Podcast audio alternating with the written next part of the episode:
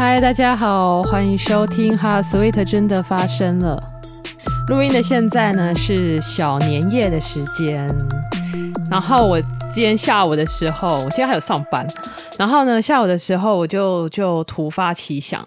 嗯，我本来想说，因为上一集不是就前几天而已嘛，对啊，上一集本来想说要要回家过年了，没有办法带录音器材回去，所以本来想说这个礼拜可能会延迟那个集数播出，但我想。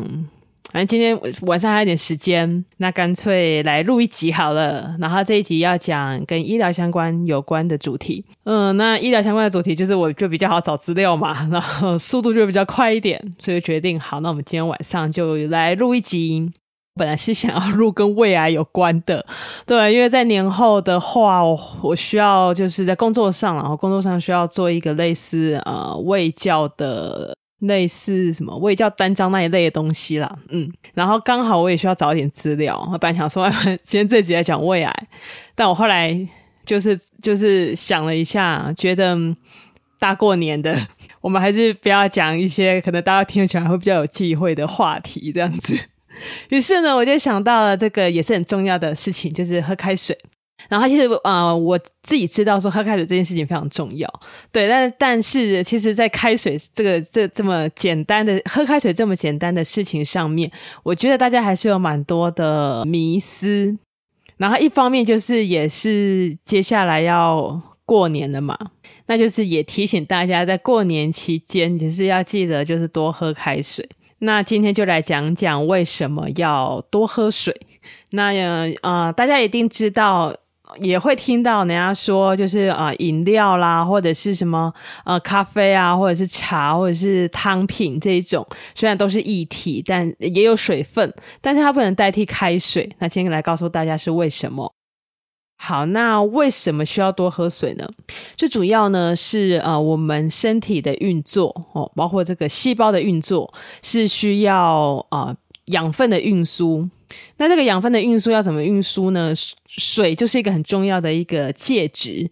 对，所以就是喝水的话，可以让我们整个身体的运作跟代谢是比较好的。包括说像刚刚讲到的细胞运作需要水，或者是身体如果要有一些啊、废弃物要排出的话，也需要水。对，喝水才能够有效的排尿、排便啊、排汗哦，这些都需要水分。那水也可以就是协助调节体温的部分，所以有一集我们在讲发烧的时候，有讲到说，诶，其实人在发烧的时候要记得就多喝水，可以帮助降温。那那呃，怎样算是一个喝水的量啊？哈，一般来说啦，哈，这个其实没有说太一定，但是一般的一个成人来说的的话，大概一公斤的体重是需要差不多三十 CC 的水分。也就是说，假设一个五十公斤的人，那一天大的水量大概就是五十乘以三十嘛，大概就是一千五百 CC。当然，这只是一个蛮蛮粗略的计算的方法啦。那一般来说，我们一天的水量的话，就会大概会鼓励喝到一千五到三千之间这样。那尤其是什么状况下更要记得多喝水哦？比如说流汗流很多哦，或者是天气很热哦，怕会中暑的时候，这个时候我们喝的水量可能就需要是情况的增加。那为什么过年要多喝水呢？一方面是过年的时候，大家吃的食物的口味可能会比较重。那食物的口味比较重呢，可能就是一个含钠量比较高的状况，或者是呢一些干果类啊、饼干啊什么啊这种吃的比较多，对，那可能会有人家讲的什么啊、呃、上火这样子的问题。对，那喝水可以帮助代谢跟细胞的运作，还有清除一些身体的废弃物嘛。所以过年期间大家记得要多喝水哦。那喝水的的话呢，呃，要喝常温的水，就是温开水了吼。那太烫的话不好嘛，因为怕会烫伤嘛吼。对，然后其实常喝太烫的东西，那个不管是食道或者是胃的黏膜都容易受损，所以不要太烫。那不要太冰是为什么？有些人喜欢喝冰水，但其实长期喝冰水并不好。我们前面好像有一集有讲到吃冰嘛，要怎么样子适当的吃冰。那那集应该有提到说，其实吃冰啊，长期就是比如说喝冰水，或者是让胃的黏膜处在一个比较冰冷的环境下的的话，那啊，一方面就是这个这个胃的黏膜就容易萎缩哦，那可能就是会导致一些后面的疾病，可能比较容易溃疡啊，甚至会引发成癌症。另外一方面呢，就是有些人喝了冰水之后，可能那种血管很急剧的收缩哦，那可能会导致一个气喘的问题哦。对，所以其实不要啊、一方面是不要突然的喝冰水了吼，然后当然最好的是就是大家如果要喝水要补充水分的的话，那就要以温开水为优先。那水喝太多会不会怎么样呢？当然是会的哦。应该有听过水中毒嘛？吼，其实水中毒的意思不是水真的会让人中毒啦，好像是里面有放砒霜还是什么？对，就水中毒的意思是说，呃，喝了太多的水之后，可能会导致血液中的一些电解质的不平衡。那这个比较会发生在什么状况哦？比较常会发生在突然大量的饮水，一下子喝了非常多的水哦，那血液中的电解质可能就会被稀释，那稀释了之后，电解质就不平衡，不平衡了之后，可能就会有俗称的水中毒的问题。那其实我刚刚在整理那个水中毒的资料的时候，我就突然间想起来说，哎，那打点滴呢？那其实大家可能会觉得，哎，打点滴有时候一打不是就是马上就是会打很大量的点滴吗？那是这样子啊，哈，那个点滴它其实不是水。对啊，点滴里面还是有一些电解质的成分，这样对，所以它虽然是直接就是打到血管里面，那因为它里面会有一些几乎是跟血液等同等渗透压的一些物质，哦，就是有一些电解质，所以基本上来说的的话呢，打点滴就比较不会有这种所谓水中毒的问题啦，吼，水中毒比较会发生在突然间的大量饮水的时候。好，再来我们讲一下为什么刚刚讲的饮料啊，或者咖啡啊，或者茶不能够代替水呢？呃，虽然说不管是咖啡或者是茶啦，或者是甚至是酒哦，这些都是液体，但是呢，个比如说咖啡哦，咖啡或者是红茶、绿茶、奶茶哦这种茶，或者是酒，主要呢是因为咖啡啊，或者是红茶、绿茶。呃，奶茶这些茶类呢，或者是酒，或者是可乐，这些呢都会有一些利尿的成分。那如果喝多了，它反而会变成脱水，因为利尿的关系。对，所以呃，这些它不能够取代一般的水，因为我们喝水是为了要补充水分嘛。那如果反而造成就是一些物质导致它利尿的的话，那反而变成脱水了这样子。那像市面上很多手摇饮嘛，手摇饮的的话呢，虽然说它的水分量量也很高，但最主要是因为一方面是它含糖量太高了，对啊，所以就是会增加其他慢性病的风险。那其实市面上的手摇饮很多也都是茶类嘛，那茶类就像刚刚讲的，可能会导致那个利尿的问题，对，那所以就不能够当做是水分来补充。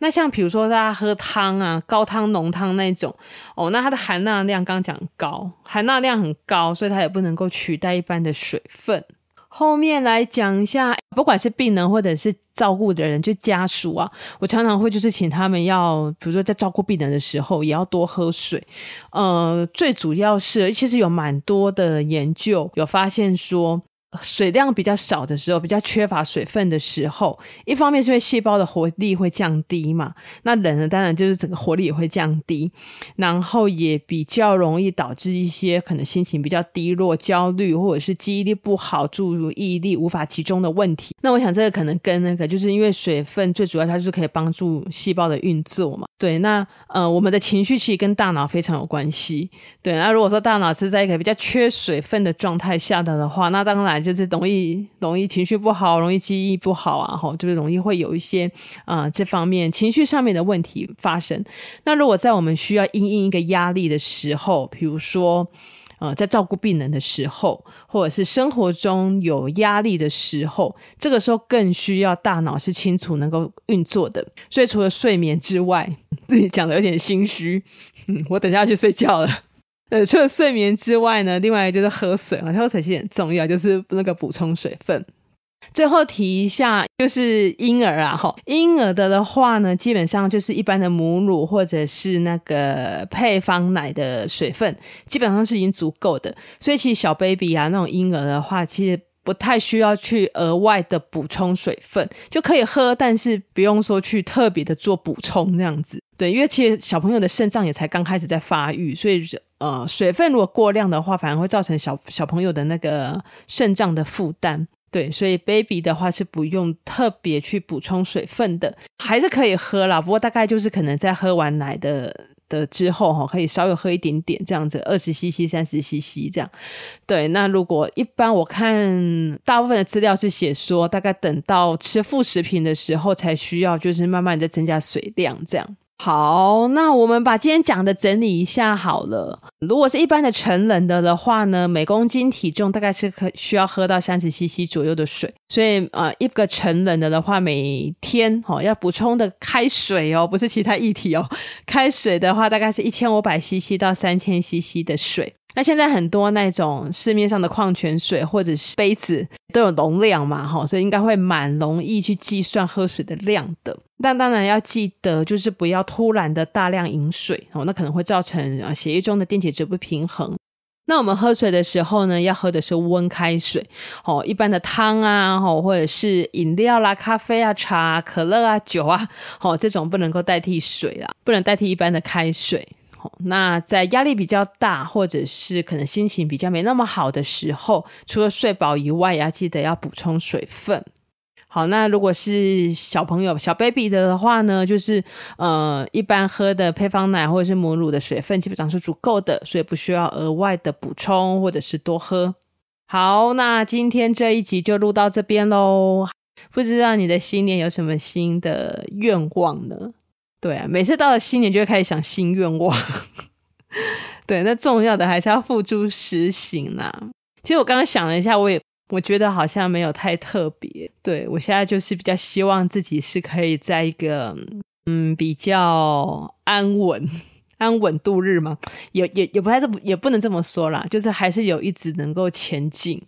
我一直能够感受自己的状态，而是前进的这样子的状态，这样。对，我觉得我没有很具体耶，就今年啊，今年比较没有说很很具体的想说一定要达成什么，但是 podcast 跟音乐有关的东西，这我想我还是会继续。那下一集可能就过年后喽，那我们就下一集哈，Sweet 真的发生了，空中再见，大家拜拜。